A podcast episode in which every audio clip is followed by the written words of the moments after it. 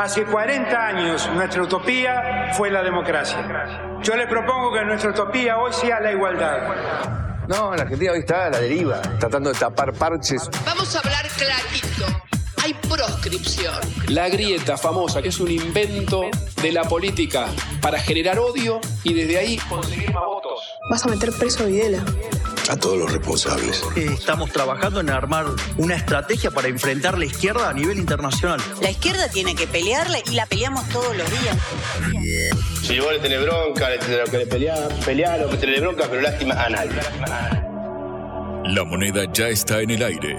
Empieza cara o seca en FM Concepto.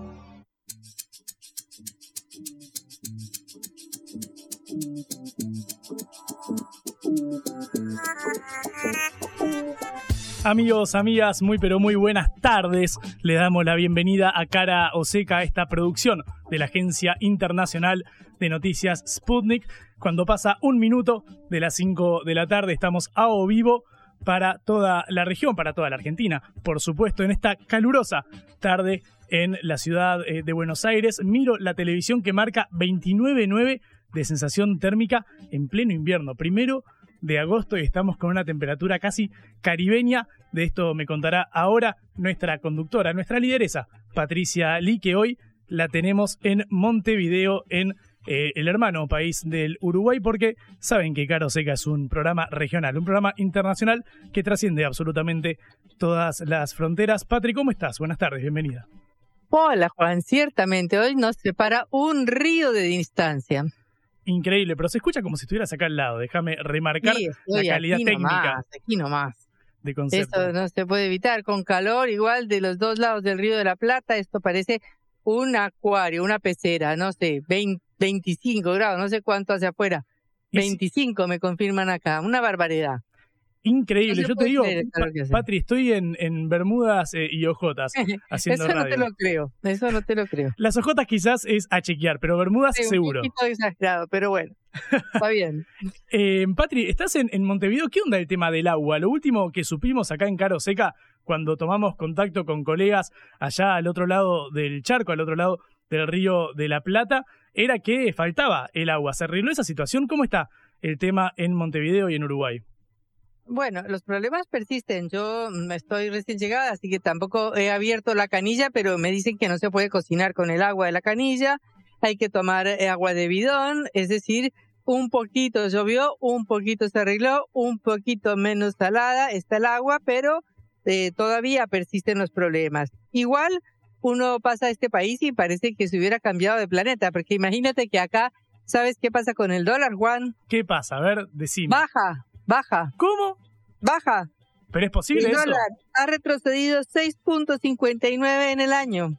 ¿En serio? Pero escúchame, Sí. Patri, nosotros acá tenemos inflación. En estos siete meses del año vamos con una inflación como de 50, 60%, solo en seis meses. Allá vos me estás diciendo, te hago la de Fantino, vos me estás diciendo que el dólar está bajando. Sí, 6.59 en el año. Hoy está a 37.42 pesos uruguayos. Y en Argentina está 560, ¿no? Más Y o sí, menos. arriba de los 550 mangos seguro es lo que viene eh, creciendo. Me quedo igual, Patri, con lo más preocupante de los que nos contás que también allá, eh, al otro lado de- del charco, hace más de 25 grados. Viste que están los extraterrestres que quieren venir, que el titular de la NASA habló con Alberto Fernández y anunció Sí. sobre el tema de los aliens. Yo te digo, si fuera un, un alien, si estuviera en un ovni, no sé si iría a la Tierra si veo que tenés 30 grados en pleno eh, invierno, que no hay agua en la canilla. Yo no sé si sigo ruta y como quien va a Mar del Plata y para en Atalaya, hace parada táctica y, y sigue, porque te digo la verdad, no sé si es el mejor momento para venir a No, colonizarnos. no, no, no, no. En todo caso, alguien puede venir, comprar dólares acá y venderlos allá. Mirá- Eso sería una buena idea. Mirá cómo hacen, hacen el puré, ¿no? También los extraterrestres. Eh, eh, Patri, hoy tenemos un programa, un programa eh, cargadito, más allá del clima que azota tanto a la ciudad de Buenos Aires como la de Montevideo. ¿De qué vamos a estar hablando? Bueno, eh, primero preguntarnos qué pasará el día después, porque si bien estamos ya a casi menos de dos semanas de las primarias abiertas, simultáneas y obligatorias del 13 de agosto, eh, empieza a haber unos síntomas de parálisis importante de la economía, por ejemplo en Vaca Muerta, en la provincia de Chubut, que tuvo elecciones este domingo y donde la parálisis económica tuvo un efecto muy importante electoral. De manera que estaremos hablando un poco de la economía real y de lo que va a pasar de aquí hasta el 13 de agosto y quizás el día después. Si hablamos de economía real y hablamos de guita, Patri, tenemos que marcar los aumentos que se vienen ahora con agosto, porque en julio se fueron los memes de Julio Iglesias, que los vamos a extrañar, a extrañar perdón, durante 12 meses, pero sí llegan los aumentos, así que en minutitos repasamos toda la eh, seguidilla de incrementos en los precios, porque claro, el dólar blue no es lo único eh, que sube, así que también nos meteremos con eso. Bueno, y después pasaremos como siempre las fronteras, eh, iremos al África a ver qué está pasando, hay un golpe de Estado en Níger, hay una situación de mucha inestabilidad en la región y bueno, repasaremos con un analista y especialista que eh, nos puede contar sobre este continente. Y cerraremos hablando sobre el tercer malón de La Paz, esta movilización de pueblos originarios que vienen desde el norte, desde la provincia de Jujuy. Vos recordarás, Patrick, que hace un par de semanas contábamos la reforma de la constitución local impulsada por el gobernador saliente, Gerardo Morales, de Juntos eh, por el Cambio, y bueno, toda la polémica que disparó incluso el presidente, Alberto Fernández, anunció que el Ministerio de Justicia redactaría un informe sobre la constitucionalidad de esta reforma. Bueno, mientras tanto, pueblos originarios marcharon desde Jujuy hasta Buenos Aires. Más de 1.500 kilómetros recorrieron y hoy estuvieron llevando a cabo actividades en el centro porteño. En minutos nomás vamos con eso, pero primero, Patri, arrancamos con una entrevista que me parece muy interesante para empezar el programa. ¿Te parece? Perfecto. Así arranca Caroseca. Blanco o negro, ¿sí o no? ¿A favor o en contra? Sputnik para la pelota para reflexionar. Diana Mondino es economista, consultora, de mucha presencia en diversos medios eh, de comunicación y ahora flamante candidata a diputada nacional por la ciudad de Buenos Aires en La Libertad Avanza, el Frente El Armado de eh, Javier eh, Milei y tiene la gentileza de atendernos en esta tarde calurosa en la ciudad de Buenos Aires. Diana, buenas tardes, ¿cómo estás? Acá Patricia Lee y Juan Leman te saludamos. ¿Qué tal, Patricia? ¿Qué tal, hijo? ¿Cómo les van? Todo bien. Eh, Diana, quiero empezar por, por, por, el final. Ayer vimos que eh, Patricia Burrich, la ex eh, ministra de Seguridad y ahora candidata a presidenta dentro de Juntos por el Cambio, hablaba de la falta de dólares, de que había que entrar con una cámara a grabar la falta de dólares que hay en el Banco Central y habló también sobre un programa de blindaje, es decir, de tratar de solicitar más fondos al FMI para resguardar un programa de, por ejemplo, liberación del cepo cambiario y eliminar las restricciones al acceso eh, de divisas. Desde el lado del oficialismo de Unión por la Patria, ayer hablábamos con Delfina Rossi que nos decía que básicamente había que mantener el sendero actual. Quiero preguntarte cuál es tu visión en torno a estas alternativas y qué proponen desde la Libertad Avanza para terminar con esta eh, hecatombe económica. Bueno, mira, por de pronto lo de entrar con la cámara de televisión no sería demasiado útil, ¿no? porque eh, dejando de lado la broma de que no hay reservas, así que no habría nada para filmar, la verdad que todo eso hoy es por medios digitales, ¿no? Y el oro que tiene Argentina ni siquiera está depositado en Argentina, está en Basilea, y aunque estuviera, no podés entrar con una cámara a verlo. Así que eso me pareció una, qué sé yo, simpático, pero, pero incorrecto, ¿no? Porque no, aunque tuvieras las reservas, no están eh, no son billetitos uno arriba del otro. Bueno, a ver, dicho esto, un blindaje o algo de eso, yo no sé si funcionaría porque es más deuda y esa más deuda solo vas a poder pagar, si no puedes pagar la deuda actual, solo vas a poder pagar nueva deuda adicional si haces una serie de reformas muy importantes. Y mm. si querés hacer esas reformas tan importantes, ¿por qué no las haces ahora y evitas tener que tener los 30 mil millones de deuda, creo que creo que un número así era que se mencionaba. Mm. Entonces, no digo ahora que está otro gobierno, ¿no? Sino si ganara eh, Patricia, bueno, si eso le parece que es buena idea, que lo haga directamente sin necesidad de endeudarse adicionalmente. Nosotros, nosotros en la Libertad Avanza tenemos una propuesta diferente, que es dejar de tener ese tipo de deuda, eliminando la deuda, sobre todo la del Banco Central, y menciono el Banco Central porque, bueno, porque empezamos hablando de la televisión que entraba en el Banco Central, pero en general, de toda la deuda. Nosotros tenemos un sistema que hace que cada vez tengas más deuda porque tenés un gran déficit, ¿no? Pero pongo al revés, para, te lo voy a poner al revés.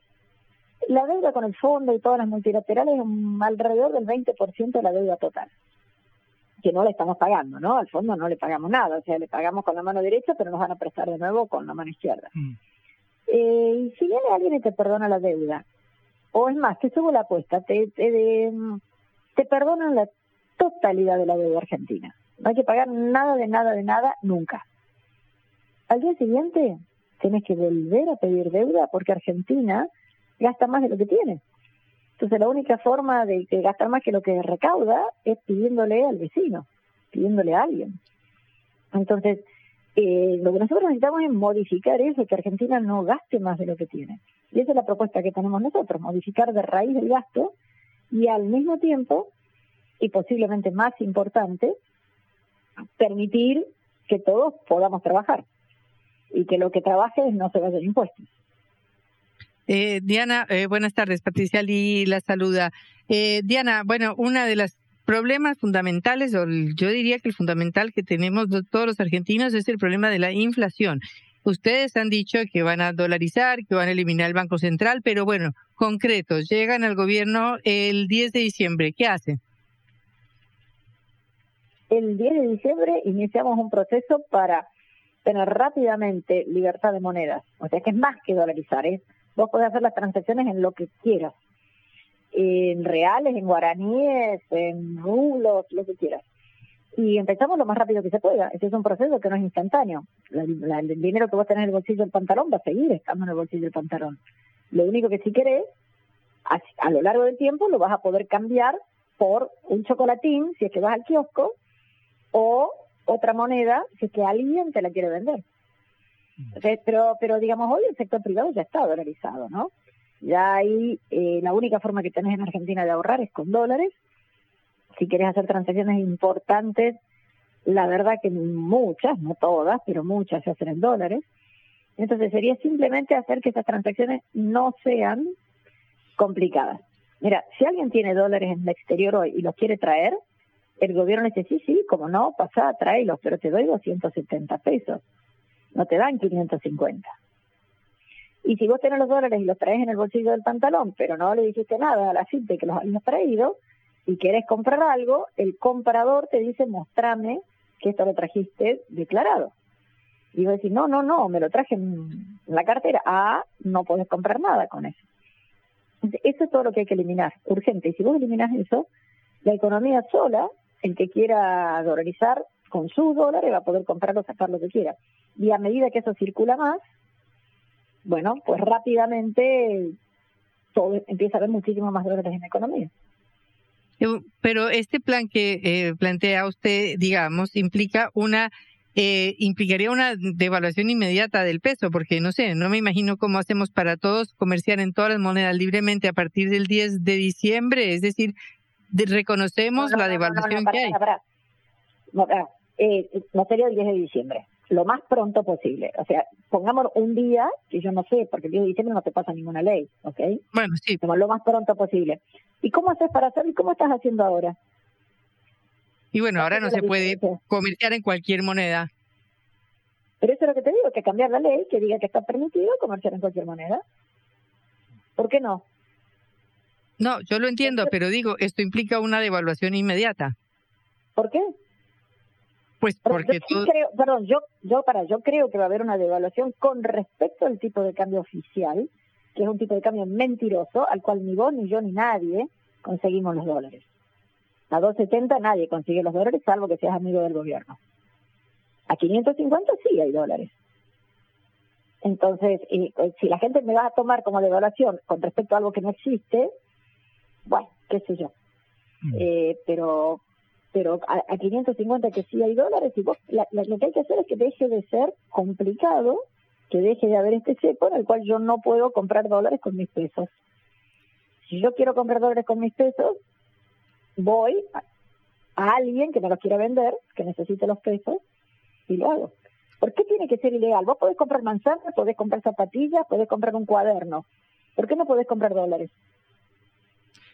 Estamos hablando con Diana Mondino, economista y candidata a diputada nacional por La Libertad Avanza, el armado de Javier Milei en la ciudad eh, de Buenos Aires. Eh, Diana, profundizando sobre este punto, nosotros en Caro Seca, en este mismo programa, hace un tiempito hablamos con eh, Andrés Arauz, quien fue ministro, funcionario de Ecuador. Sabemos que Ecuador es uno de los países vecinos que ha tenido un proceso de dolarización de la moneda hace algo más de, de 20 años y nos contaba que ese proceso de dolarización fue algo traumático. Quiero preguntarte por ese interín entre el 10 de diciembre y el momento en el cual se concreta el proceso, ¿cómo puede hacerse para evitar un costo social eh, alto que algunos eh, funcionarios del oficialismo avisoran en caso de que ganara la propuesta que, ustedes encabezan?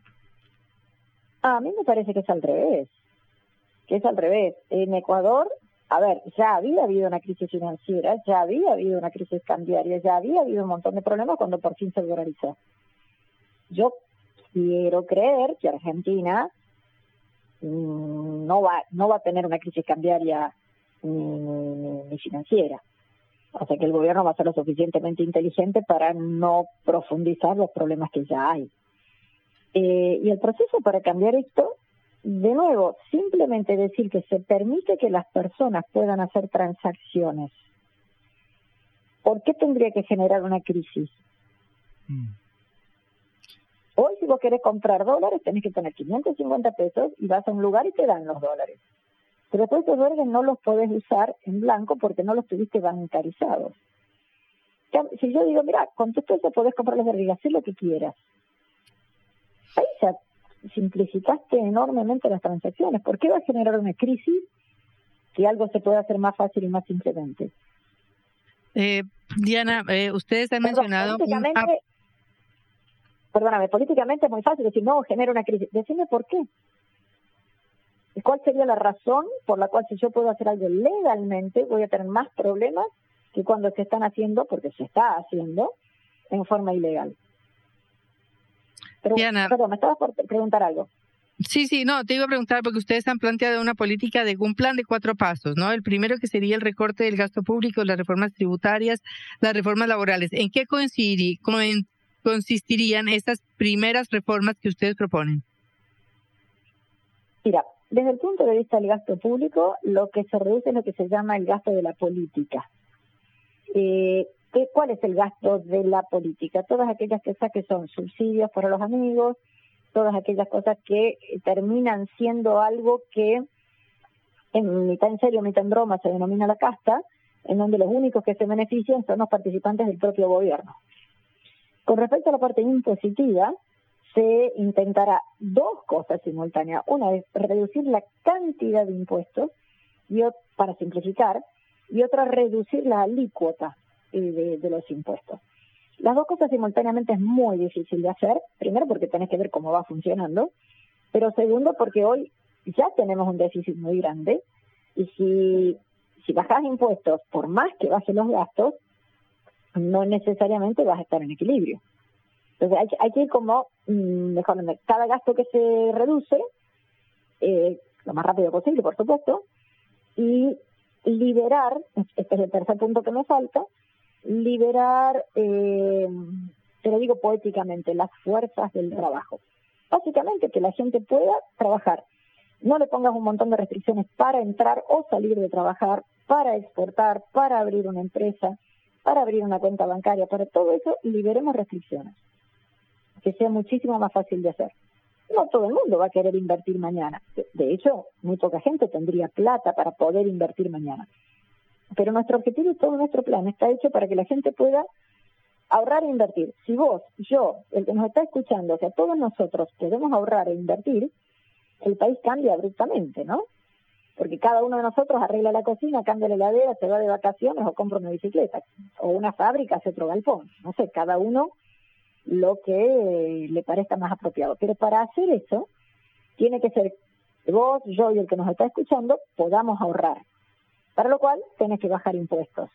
Porque hoy no podemos ahorrar porque de, tu sueldo es bajo, porque la mitad son impuestos. Mm. Hay, que hacer los cambios simultáneamente, o no simultáneamente el día de diciembre a las 5 de la tarde, digamos, pero que lo más pronto posible todas las posibilidades esas estén juntas simultáneamente.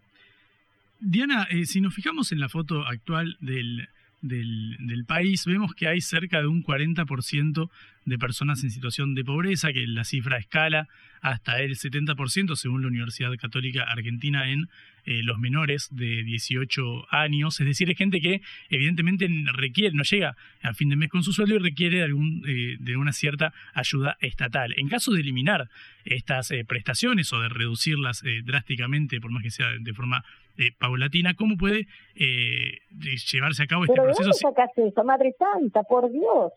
Nos hemos cansado de decir que no solo no bajamos la ayuda social, no solo no eliminamos los planes, sino que ponemos programas de capacitación, programas de educación, programas de nutrición simultáneamente.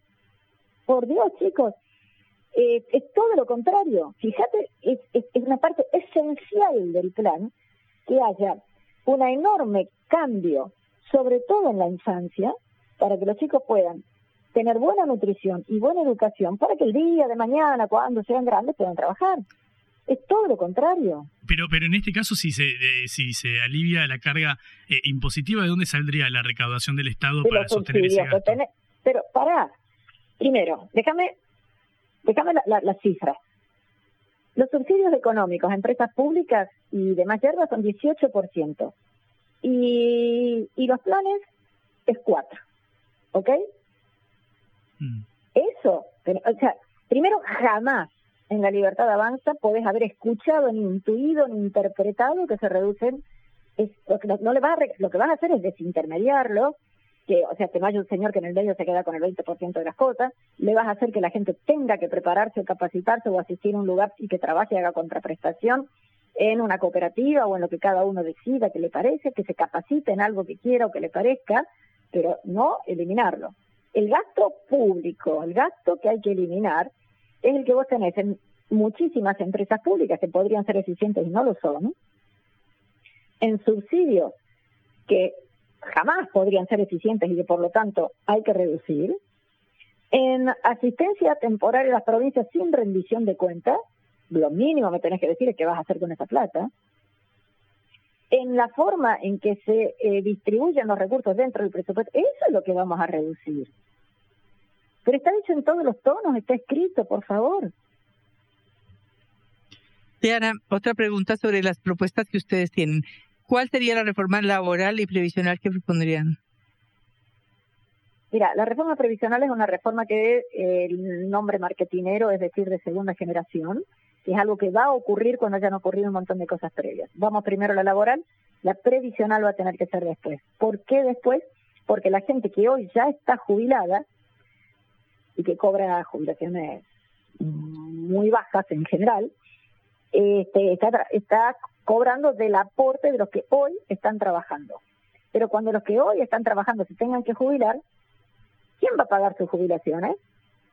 Los nuevos que estén trabajando en el futuro. Entonces lo que tenemos que hacer es cambiar ese sistema para el futuro. En la reforma laboral lo que vamos a hacer es tratar de que haya eh, más facilidades para contratar, más facilidades para ser contratado. Que tiene que ser que una empresa tenga ganas de contratar una, tres, cinco o quinientas personas, que técnicamente las pueda contratar porque a lo mejor los necesita por tres semanas, por dos meses o por dos años, que no tenga eh, la espada de Damocles que significan juicios en algunos casos mm, bastante particulares, que cuando subcontrata a un tercero no sea responsable esa parte todavía no está claro porque eh, ahí hay una cuestión constitucional, pero que no sea responsable por los, los, hechos o dichos de un tercero. Y sobre todo, se va a estar modificando la forma, el tipo de impuestos que se cobran al trabajo. Hoy, cualquier persona que trabaja está pagando más o menos 50% de impuestos, porque lo que paga el, la patronal, que es un 30 y algo por ciento, y lo que se le descuenta al empleado, todo eso son impuestos que en definitiva recaen sobre el empleado. Entonces tenemos que modificar eso lo más pronto posible para que el salario sea más, más alto, para que te valga la pena más ir a trabajar y al empleador para poder contratar. Hay un montón de otros detalles con la RT, con algunas otras cosas que son más aburridos de contar, más largos, pero es para que la gente pueda empezar a trabajar. Hoy, para que una persona trabaje, Por ejemplo, tenemos un salario mínimo que hace que eh, ese salario mínimo le sumas todos los impuestos y que la persona tendría que tener una enorme productividad. Y en general la gente que está desocupada no tiene una enorme productividad. Tiene, o sea, lo que genera o lo que produce no es tanto. Si vos le quitas los impuestos, entonces sí podrías contratar a esa persona. Diana, muchísimas gracias por este ratito acá en, en Caro Seca. Fuiste muy amable en atendernos. Un, beso para ustedes. Chao, chao. Era Diana Mondino, economista, consultora, candidata a diputada nacional de la ciudad de Buenos Aires por La Libertad Avanza, el armado de Javier Mirey. Ayer tuvimos una voz del oficialismo, la semana pasada una voz de Juntos por el Cambio y de la izquierda y recién una voz de la alternativa libertaria. Estamos tocando todos los frentes de cara a las primarias, falta menos de dos semanas y así se vive la previa en Caro Seca.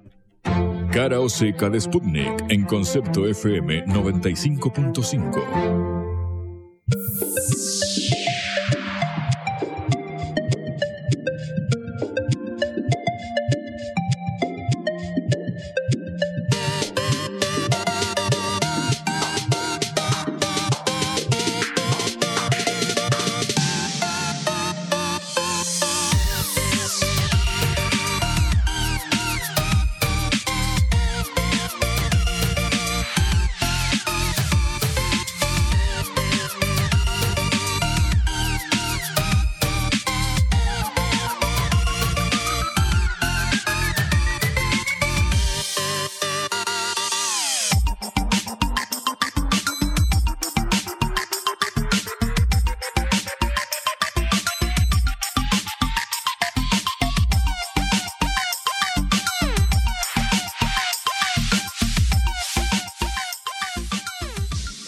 en la cuenta regresiva de las primarias abiertas, simultáneas y obligatorias que concentran todas las miradas, porque el país está a la espera, está con una ansiedad cada vez mayor a ver qué va a pasar con la economía, qué va a pasar con el dólar, qué va a pasar con la inflación, qué va a pasar con las inversiones, qué va a pasar con las importaciones, qué va a pasar con las exportaciones.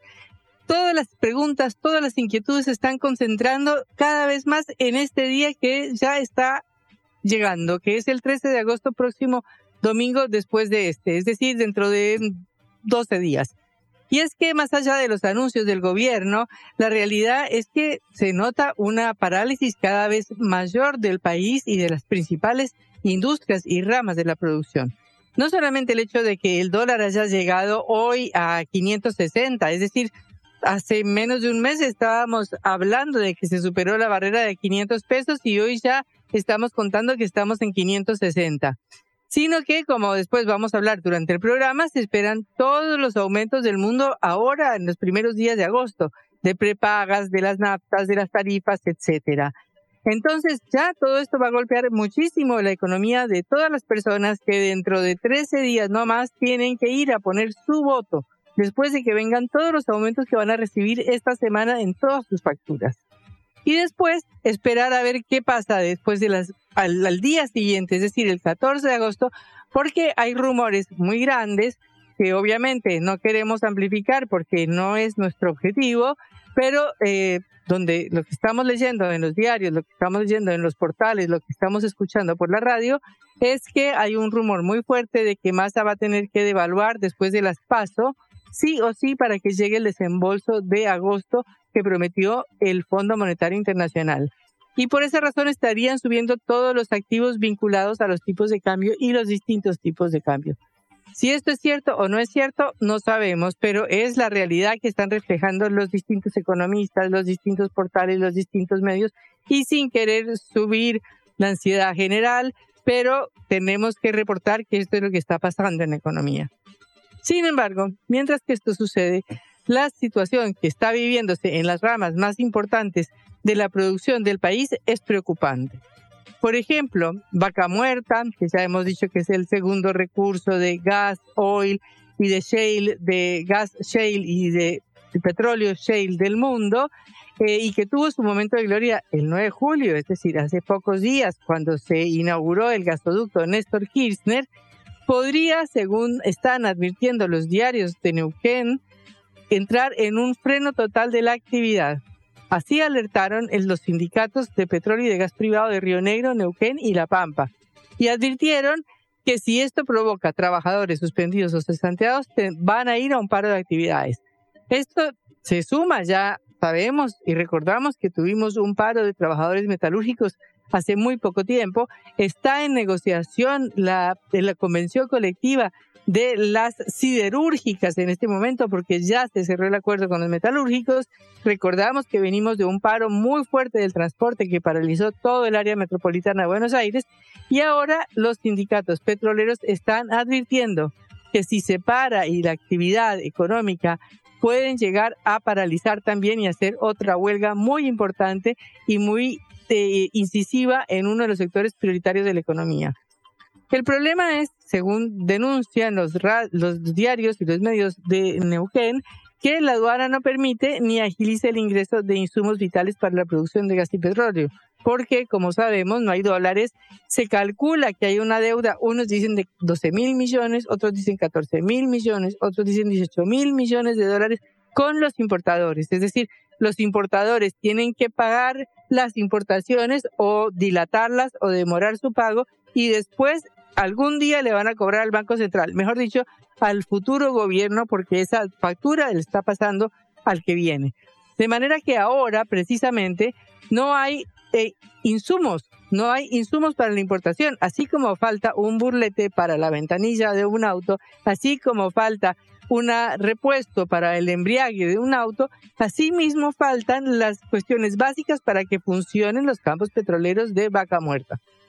Y como denuncian los trabajadores del sindicato petrolero, eh, hay alrededor de 6.000 personas trabajando en servicios especiales, un sector que se llama servicios especiales, y 5.000 o 6.000 más en el sector de perforación que pueden llegar a quedarse sin trabajo o a suspender su trabajo porque no hay manera de que puedan trabajar y de que puedan producir en la principal reserva de gas y de petróleo que hemos mencionado y que nos cansamos de mencionar para decir que es el futuro de la Argentina, que es vaca muerta. Según estos diarios que eh, informan sobre Río Negro y sobre Neuquén, en las últimas tres semanas se liberaron solo el 7% de las aprobaciones del sistema de importaciones de la República Argentina, el famoso CIRA. Faltan equipos de perforación, sets de fractura para el shale, para el fracking eh, y todo lo que se necesita y se requiere para que la industria funcione. De manera que, eh, así como mencionamos que en otros sectores faltan cosas, de manera que así como mencionamos que en los supermercados por ahí solo se consigue la misma lata de fruta endulzada porque no hay otro tipo de lata o la misma mermelada repetida en todos los estantes o el mismo arroz o la misma pasta porque no hay otras cosas. De la misma manera y de una manera mucho más grave está faltando precisamente lo que hace mover la actividad económica. Se calcula que por cada mes que se frena la actividad en vaca muerta se pierde por lo menos un millón de barriles de petróleo, equivalentes a 80 millones de dólares de divisas no generadas. De manera que estamos viendo un problema que viene increciendo y que no solamente se refiere a la provincia de Neuquén y a la eh, yacimiento, a las reservas de vaca muerta, sino que se expresa en otras ramas de la producción. Justamente otra de las provincias que más está sufriendo esta situación de manera inversa, pero tiene que ver con el mismo problema, es la provincia de Chubut, una riquísima provincia petrolera que tuvo elecciones este domingo, en donde las elecciones demostraron el enorme descontento que hay en la población por las enormes deudas que tiene la provincia, porque han caído las regalías de la producción de petróleo, que como ustedes saben, las regalías las cobran las provincias, porque el petróleo y todos los recursos naturales son de las provincias, pero por la desinversión ha caído la producción petrolera del Golfo de San Jorge, que fue donde nació el petróleo en la, República Argentina, y no para de caer. Desde 2019 a 2023 se calcula que cayó un 13% la producción petrolera del Golfo de San Jorge, según un informe de la Universidad Nacional de la Patagonia. Y hoy un pozo de la provincia de Chubut produce cinco veces menos que un pozo de vaca muerta. Y, y los trabajadores vienen cada vez en caída porque de 12.000 que eran afiliados al sindicato hace un tiempo, hoy hay un tercio menos, hay más o menos 8.000 trabajadores. De manera que De otra manera, también en otra provincia que es muy rica, que podría estar produciendo petróleo y produciendo los dólares que necesitamos desesperadamente, hay una caída enorme de la producción petrolera, se desploman los ingresos por las regalías y eso termina afectando a toda la población de la provincia de Chubut, así esta población no trabaje en eh, el petróleo directamente, aunque es una provincia toda petrolera, como sabemos. Pero bueno, estos son los problemas que está acumulando la economía argentina y los problemas que desesperadamente necesitan una solución del gobierno que sea elegido en las elecciones de octubre o de noviembre y que se posesione en diciembre. El primer capítulo lo vamos a ver ya en 13 días nomás o en 12, el 13 de agosto cuando sean las primarias abiertas, simultáneas y obligatorias y veremos qué pasa el día siguiente. Es momento de definiciones. Cara o seca en FM Concepto.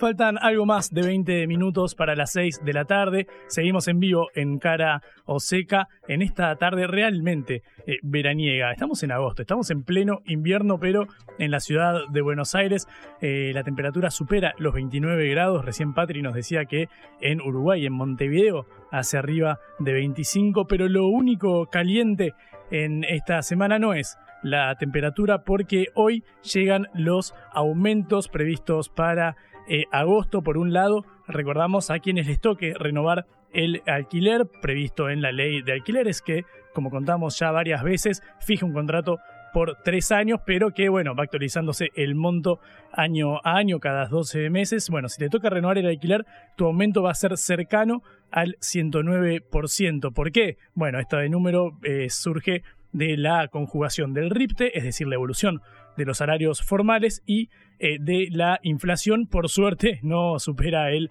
115% eh, como si lo hace el incremento general de precios, pero también las tarifas de electricidad van a tener eh, subas de entre el 4 y el 8% para aquellos que no solicitaron el subsidio y también para los usuarios de ingresos altos, es decir, aquellos hogares donde los ingresos mensuales superan los 800 mil pesos. Por otro lado, en materia de eh, transporte, los pasajes de colectivos y trenes del área metropolitana eh, de Buenos Aires. Van a subir casi un 6% el boleto mínimo para colectivos va a ubicarse en los 53 pesos y el de trenes entre 25 y 34 mangos según la línea. El negativo de la sube, por suerte, para aquellos que siempre estamos en menos 10, menos 20 y terminamos mangueándole a alguien que nos pague por favor el boleto, el negativo de la sube sube a los 211 eh, pesos justamente. Por último, la telefonía, eh, internet y televisión eh, va a subir un 4,5% en principio. Veremos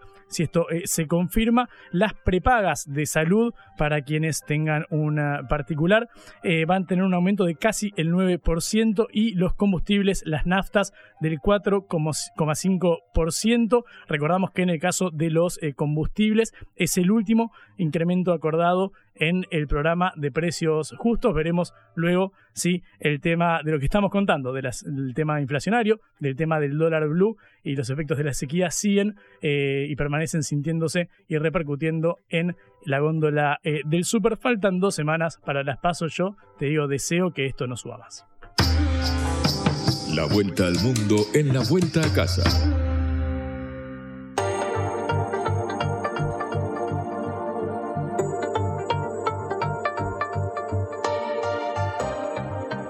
El 28 de julio, el general rebelde Chiani encabezó un golpe de Estado y asumió las funciones y atribuciones de jefe de Estado y representante de Níger a nivel internacional. Este nuevo golpe en África ha causado una enorme preocupación y ha causado declaraciones de distintos países del África a favor y en contra. La Comunidad Económica de Estados de África Occidental, CDAO, dio un ultimátum al gobierno de Níger y a las autoridades de transición para que eh, no intervengan y que vuelvan a la autoridad antes constituida, la autoridad democráticamente elegida en Níger. Eh, sin embargo, gobiernos como los de Burkina Faso y de Mali advirtieron en contra de cualquier intervención militar en Niamey, la capital de Nigeria, diciendo que una intervención militar podría provocar desestabilización en toda la región, como sucedió con la intervención unilateral de la OTAN, que fue el origen y la expansión del terrorismo de Sahel en África Occidental. Estamos en línea con Sergio Galeana, profesor e historiador especializado en África de la Universidad de Buenos Aires y de General Sarmiento, para entender un poquito estos acontecimientos. Sergio, Patricia Lee y Juan Lema nos saludan desde Cara Oseca. Un gusto tenerlo en nuestro programa. Hola, ¿qué tal? Buenas tardes. Un gusto y un placer hablar con ustedes. Bueno, eh, Sergio, por favor, nos explica desde su perspectiva qué está sucediendo en Níger en este momento y más en general en esta franja de, del Sahel, en esta franja de África tan importante? Sí, a ver, lo que es cierto es que la región del Sahel desde hace aproximadamente unos 10 años o, un poco más se ha vuelto una región extremadamente sensible e inestable por una multiplicidad de factores, entre los que habría que pensar efectos del cambio climático que hacen el avance del desierto. El Sahel es una zona eh, de transición entre el desierto y la zona de sabana en, el África que recorre desde prácticamente desde, el Océano Atlántico hasta el Mar Rojo, ¿sí? que abarca una docena de países. En todos estos países, desde eh, Sudán en el este hasta Guinea en el oeste, que todos eh, han tenido dificultades políticas, o sea, este, este, esta, esta crisis eh, climática, pero que también es una crisis económica, es una crisis eh, que tiene que ver con las dificultades que tienen los estados y los gobiernos para dar cuenta de las necesidades de la población. En los últimos 10, 15 años, gran parte del descontento social fue capitalizado por grupos eh, extremistas, sí, o, o, en términos muy generales se los conoce como grupos islamistas, sí, que eh, impugnan el orden establecido y con diferentes agendas pero sobre todo con métodos muy violentos y tratan de eh, derrocar ¿sí? a los gobiernos establecidos. En, en, esta región, digo, vimos en los últimos, en, en, esta última semana, el golpe de Estado en Níger es el último de una serie de episodios violentos que ya había tenido en países vecinos como Burkina Faso y eh, Níger, sí, episodios de la misma naturaleza, de eh, situaciones de inseguridad, de conflicto social que culminaron en la deposición de los gobiernos civiles y el establecimiento de eh, gobiernos militares. ¿sí? Lo que hay que decir es que la mayoría de los regímenes previos eran regímenes eh, con estrechas vinculaciones con los países occidentales, sobre todo con Francia, y que en algún punto también esta, este, estos eh, golpes, estos nuevos gobiernos, sobre todo en Burkina Faso y en Níger, eh, dieron o abrieron la puerta para la intervención de otros actores internacionales, sobre todo del de, eh, grupo Wagner asociado eh, a, a, Rusia, sí. Pero me parece que no hay que perder de vista que se trata de conflictos originados por cuestiones locales, pero que en algún punto la forma de tramitar esos conflictos y sobre todo la resolución de esos conflictos por ahora abre el juego a una inestabilidad de, de tipo regional. ¿sí? Eh, como bien señalaba recién, el, golpe de Estado fue condenado por las capitales occidentales, fue condenado por la mayoría de los países del África Occidental e incluso amenazaron con una intervención militar en caso de que se cumpla el ultimátum dado por esta organización regional, la CDAO, al gobierno militar en Níger para que devuelva el poder a manos civiles, cosa que es bastante poco probable, pero que no deja de ser un elemento que agrega inestabilidad a una región ya de por sí muy inestable. Bueno, he visto que hubo muchas manifestaciones precisamente en contra de Francia y el papel de Francia. ¿Por qué?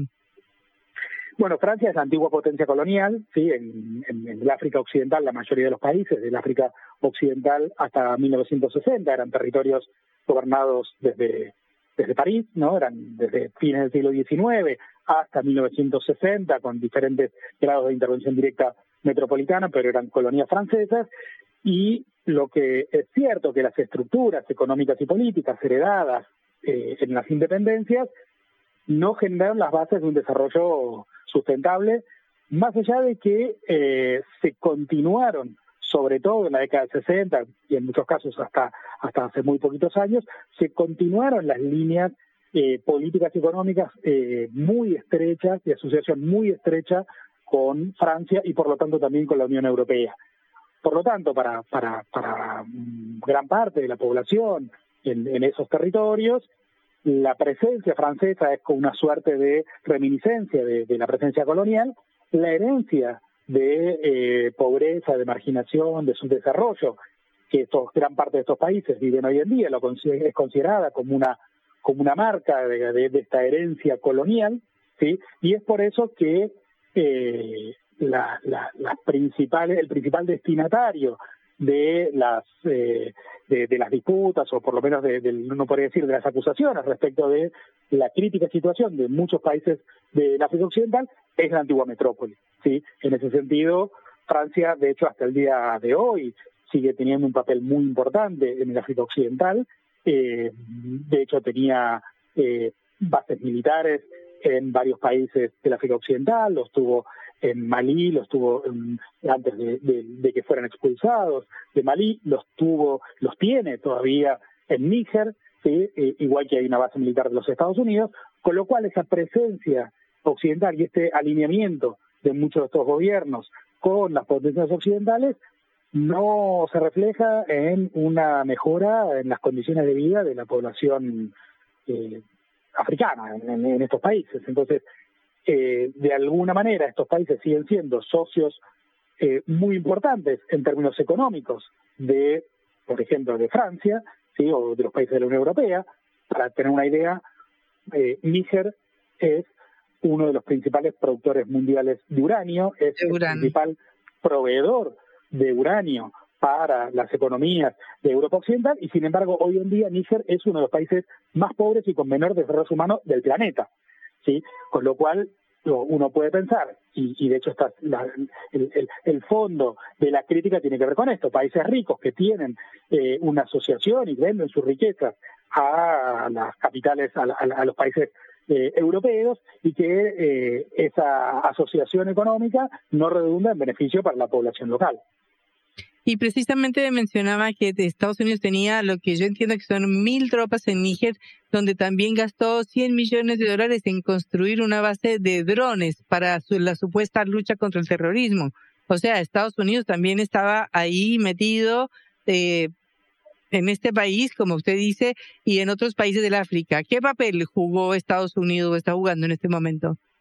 A ver, Estados Unidos tiene una posición muy activa, eh, no solamente en términos de las bases, no, hay bases militares eh, directas como la Francia. Francia tiene bases militares con personal, sí, militar, hay acuerdos de país a país donde los países africanos, por ejemplo, en, eh, en, el caso de Níger, o como en su momento en el caso de Senegal, como en el caso de Gabón, como en el caso en Costa de Marfil, eh, hay acuerdos que permiten establecimiento de bases militares.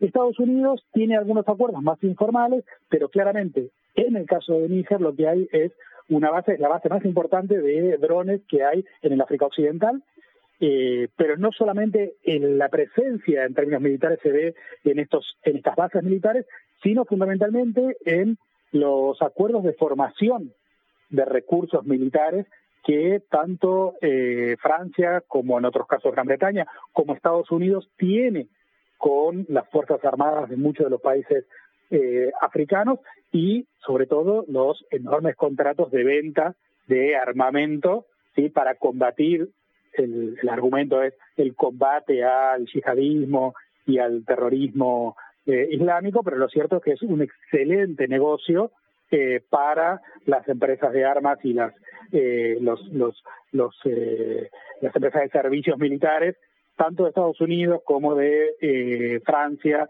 o de Gran Bretaña en el África Occidental. O sea, no, no, solamente por la cantidad de efectivos que Estados Unidos o que Francia tiene en la región, sino por un conjunto de acuerdos que los países occidentales tienen con estos gobernantes que de alguna manera ubican a la mayor parte de estos países del África Occidental, uno podría decir, bajo la, esfera, de la órbita de influencia de eh, los países occidentales.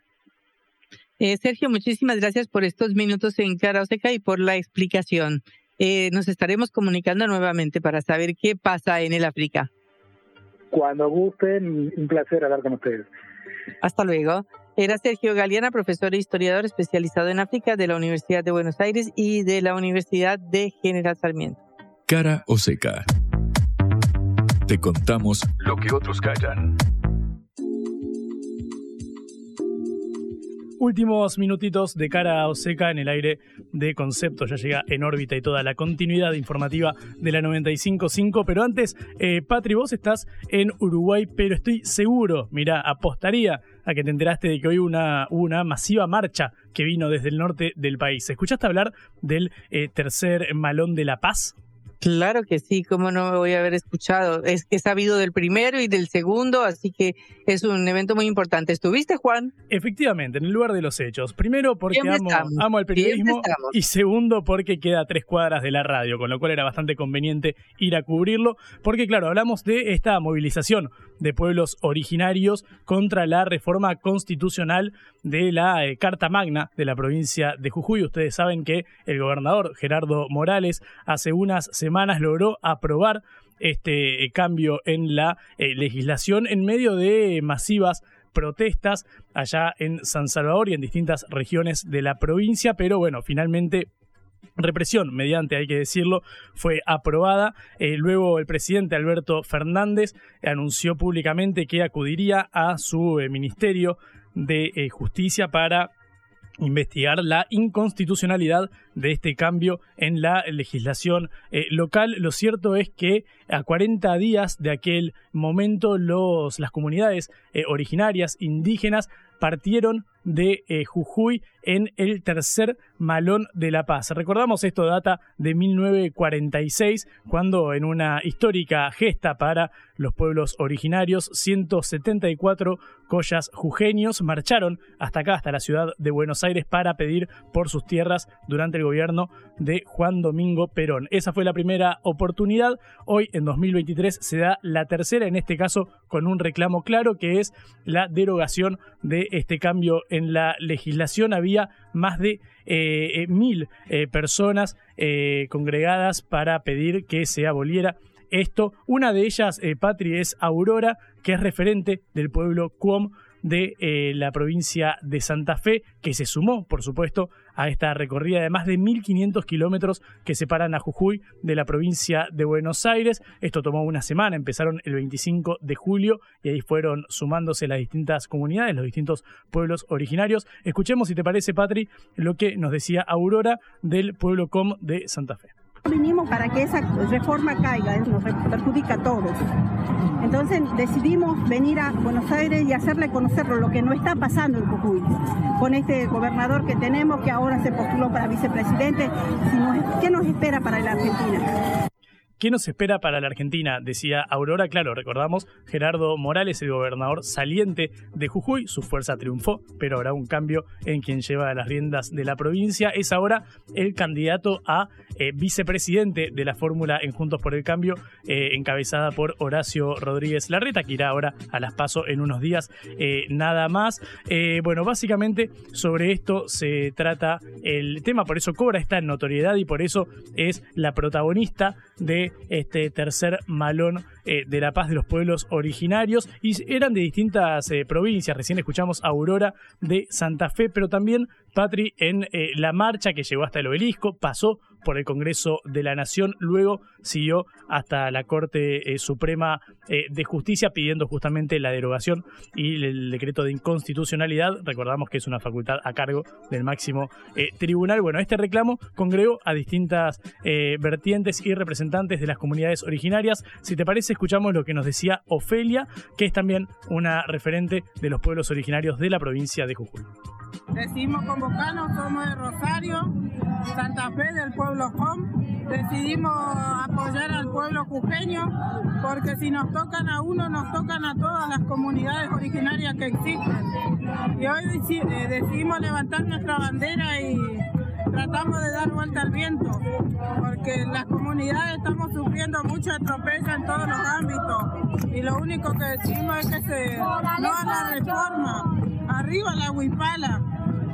Bueno, básicamente el reclamo central de las comunidades, al menos en la provincia eh, norteña, eh, gira en torno al tema del litio. Sabemos que eh, uno de los capítulos centrales de la reforma impulsada tiene que ver con los, las facultades de la provincia sobre el suelo. Recordamos que obviamente estas, estos pueblos originarios preexisten al Estado, justamente estaban en el país antes de que este fuera la República Argentina.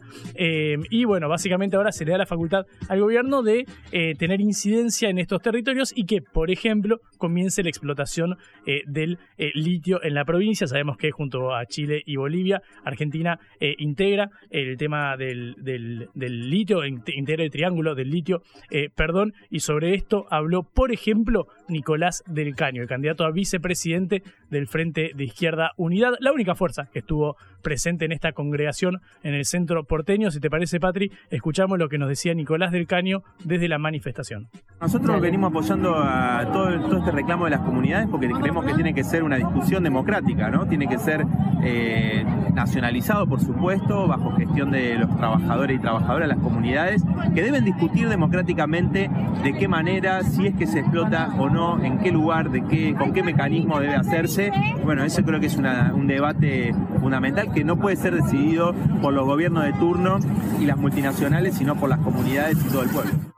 Bueno, nosotros, padre, lo hablábamos con Alejandro eh, Virca, que obtuvo una histórica elección en 2021 cuando fue designado diputado nacional del Frente de Izquierda Unidad. Este año se presentó como candidato a gobernador de la izquierda. También le fue eh, muy bien en ese frente. Bueno, claramente tornó relevancia eh, nacional, no solamente local, el tema de la reforma de la constitución de la provincia de Jujuy. Y el litio es uno de los capítulos centrales, sin lugar a dudas. Nosotros sabemos que en el sur tenemos vaca muerta, el petróleo y el gas no convencional. Ahora con el gasoducto Néstor Kirchner se facilitará primero el abastecimiento, luego la posibilidad de exportar. Pero en el norte tenemos el litio y es otro recurso estratégico. Te propongo, Patrick, que escuchemos a María del Carmen Díaz. Ella es secretaria del Sindicato de Trabajadoras de Casas eh, Particulares y también desde la izquierda acompaña a las comunidades en la movilización, sobre todo para defender el poder de los pueblos originarios sobre este recurso estratégico. Nosotros no, tomamos litio, donde afecta mucho el litio se usa mucha agua, el pueblo originario sufren ya desde ya de agua, entonces no es justo que, vengan a explorar extranjeros que no son ni siquiera del país, este, vienen a explorar empresas extranjeras y que se llevan el litio por monedas y chaucha, en la cual realmente esto tampoco se favorece la provincia ni la República Argentina.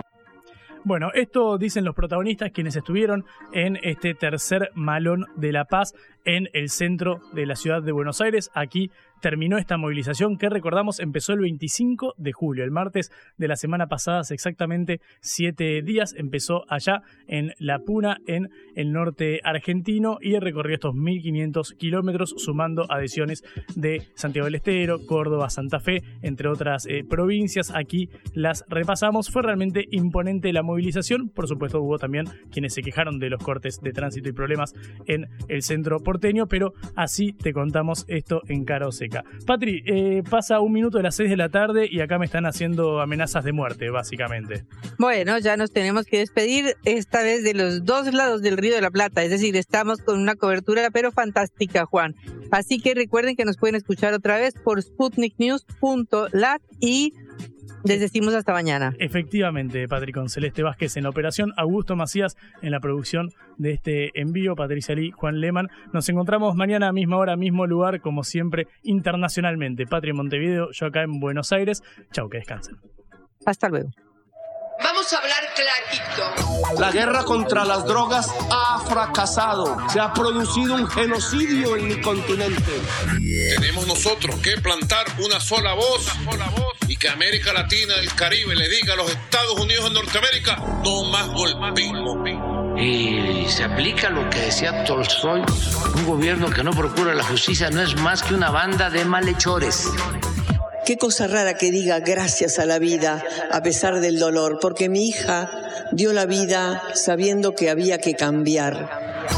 La vi ahí que, que brillaba, que sobresaltaba en ese estadio hermoso y no lo pensé y, y la fui a besar. La vida está llena de tropezones y de fracasos, pero es hermosa Cara o Seca.